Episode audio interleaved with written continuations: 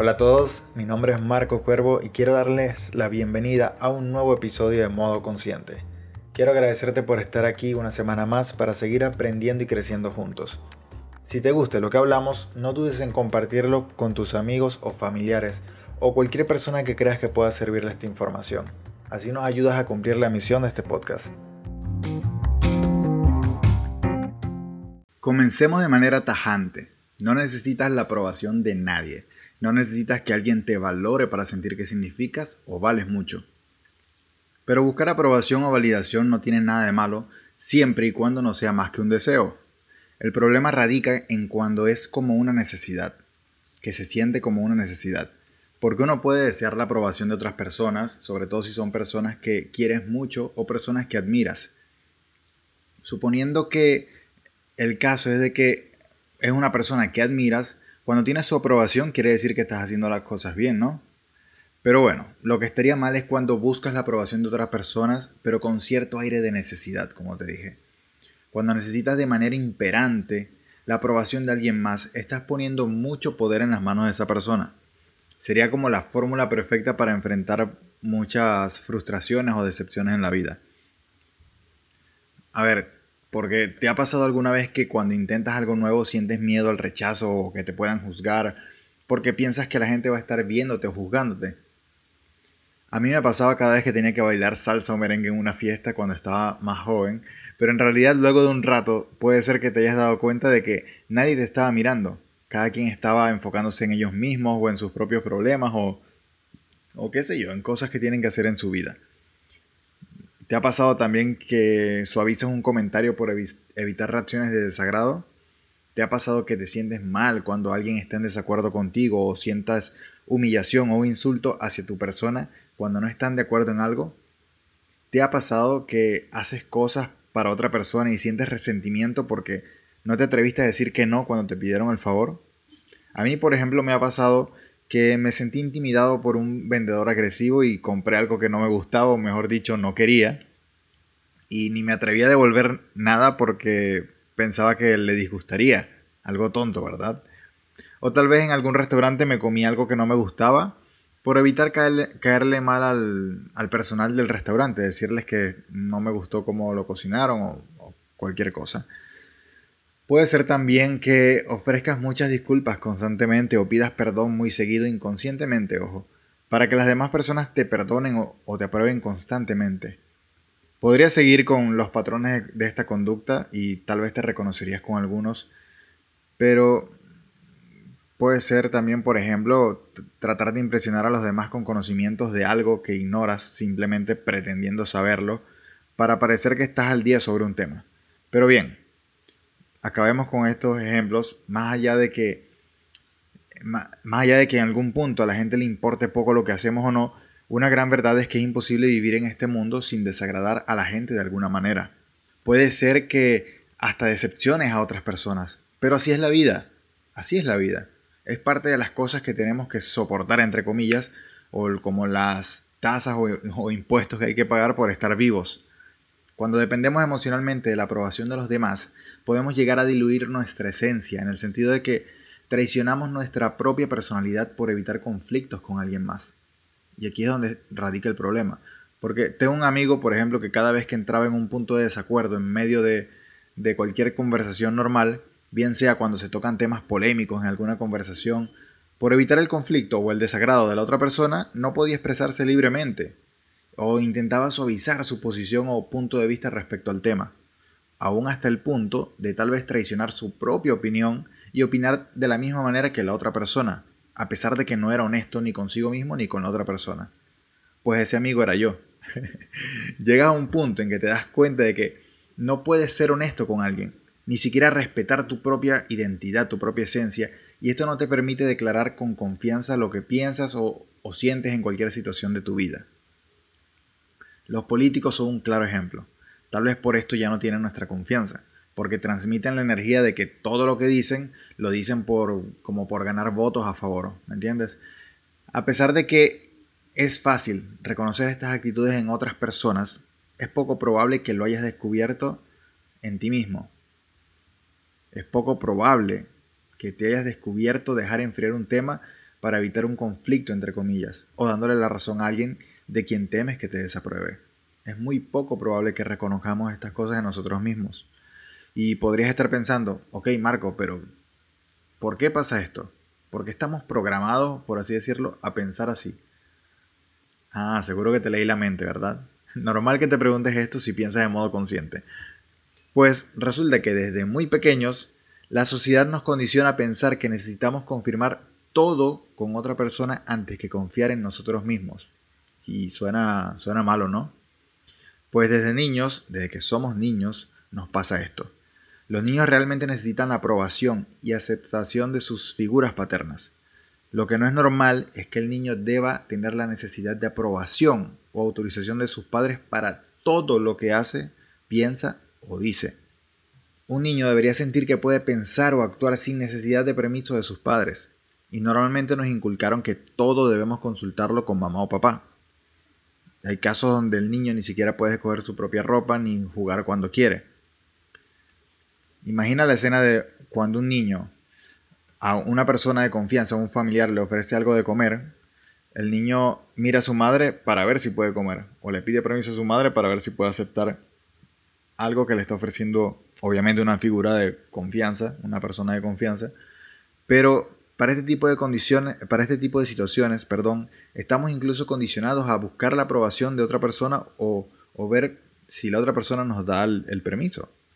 Ok, que somos niños, pero controlar todo genera esto cuando somos adultos. Genera la necesidad de aprobación, la, búsqueda de validación externa. Y la sociedad debería estimularnos desde niños a poder pensar por nuestra cuenta, por nuestra propia, nuestro propio razonamiento, resolver nuestros propios problemas y así desarrollar confianza en nosotros mismos. Pero aprendemos esto muy tarde o a veces ni lo aprendemos. Pero bueno, hasta en las canciones que escuchamos tanto esas que tanto nos gustan, hay mensajes que nos hacen pensar de manera que alguien más es mucho más importante que nosotros mismos. Canciones con letras que dicen tipo, eh, sin ti no puedo vivir, o me haces feliz, o si tú te vas no puedo sentirme completo, sin ti no soy nadie, y cosas así. ¿Te habías dado cuenta de esto? Seguro que esas canciones que, que tanto escuchas, o las canciones románticas que te hacen sentir inspirado, nostálgico, lo que sea, tienen este tipo de letras.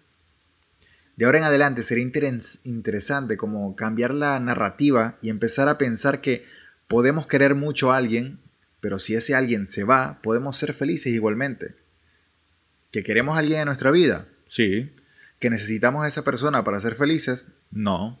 Entender que nosotros somos quienes le damos luz y felicidad a nuestra vida.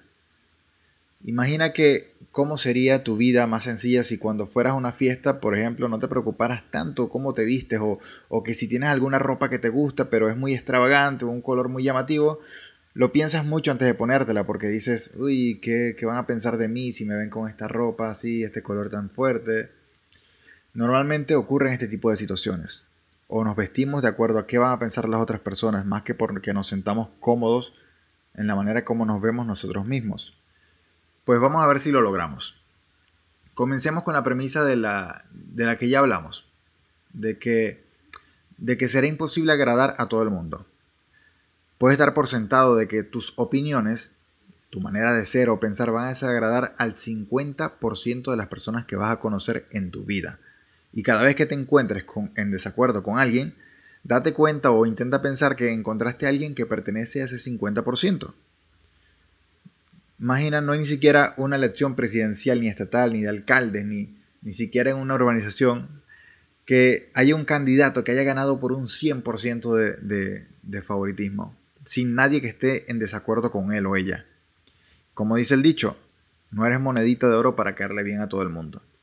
Entonces, saber esto, saber que en cualquier momento encontrarás a alguien que te pueda criticar o cuestionar, te mantiene alejado de la desesperación en la que entramos cuando no le agradamos a alguien te mantiene lejos de pensar que un desacuerdo significará un desprecio hacia tu persona, hacia ti como un ser humano. Hagamos un ejercicio bastante revelador. Piensa en la persona que en tu círculo de relaciones es la que recibe mayor aprobación. ¿Qué es lo que hace? ¿Cómo lo logra? Piensa cómo se comporta, cómo socializa, qué hace, qué tiene que atrae tanto a la gente. Lo más probable es que sea una persona que tenga cero tiempo o esfuerzo dedicado a buscar la aprobación de otras personas. Alguien que sea directo y honesto, quizás antepone, de hecho, la honestidad al tacto o la diplomacia cuando dice algo. Tal vez la sonar eh, con un punto de vista diplomático sea su segunda o quizás última opción. Prefiere la honestidad, la sinceridad. Pero es irónico que la gente que más agrada a los demás es alguien que realmente nunca busca la aprobación. Tengo una fábula que me gusta mucho, te la voy a leer. Es sobre un par de gatos y dice así. Un gato grande vio como un gatito pequeño trataba de pescarse la cola y le preguntó, ¿por qué tratas de pescarte la cola de esa forma? Y el gatito dijo, he aprendido que lo mejor para un gato es la felicidad y que la felicidad es mi cola, y por eso la persigo y trato de pescármela. Y cuando la pesque, habré logrado la felicidad. El gato viejo le dijo, Hijo mío, yo también le he prestado atención a los problemas del universo. Yo también he pensado que mi cola era la felicidad. Pero me he dado cuenta de que cuando la persigo, se me escapa. Y cuando voy haciendo lo que tengo que hacer, ella viene detrás mío por donde quiera que yo vaya.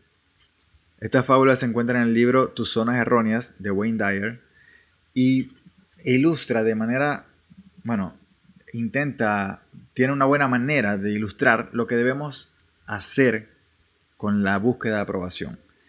Debemos dejar de buscarla y buscar más bien como entrar en contacto con nosotros mismos y usar internamente una actitud positiva de nosotros mismos, o sea, crear una buena imagen de nosotros mismos y eso se verá reflejado, traerá buenas vibras a los demás.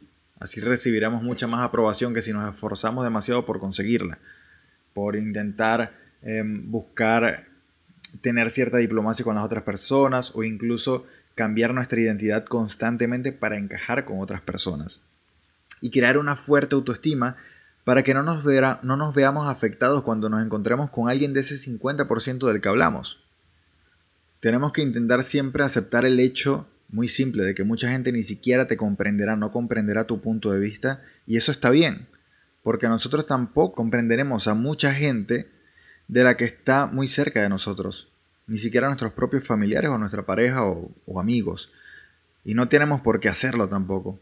Está muy bien que ellos sean diferentes y la comprensión más fundamental es poder demostrarles o sentir que no los comprendemos y ser honestos al respecto. Y a veces ni siquiera vale la pena gastar energía en intentar convencer a otras personas. ¿Sabes?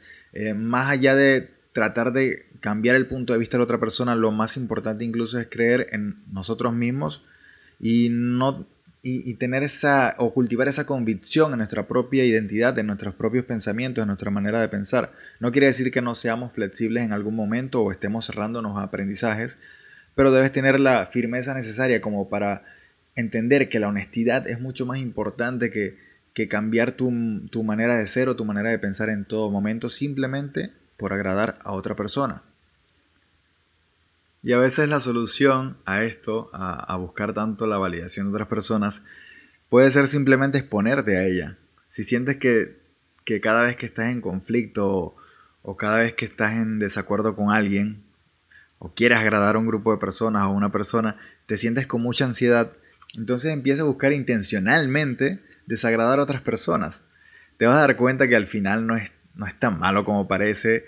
Te darás cuenta que al final cada vez que te enfrentas a, ese, esa incomodidad, irás desarrollando incluso nuevas técnicas, por así decirlo, para enfrentar esa, esa ansiedad o esa incomodidad de estar en desacuerdo con alguien. Al final te darás de cuenta que no es tan malo como parece.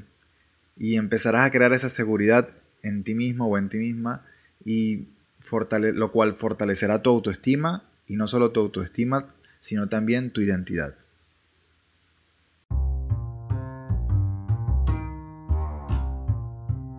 Y eso es todo por hoy. Estoy muy agradecido de que hayas llegado hasta aquí.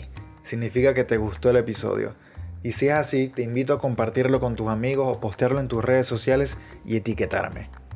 Espero que hayas aprendido algo nuevo y ojalá, más que nada, que puedas sacarle provecho al episodio de hoy y puedas aplicar algo de esto en tu vida.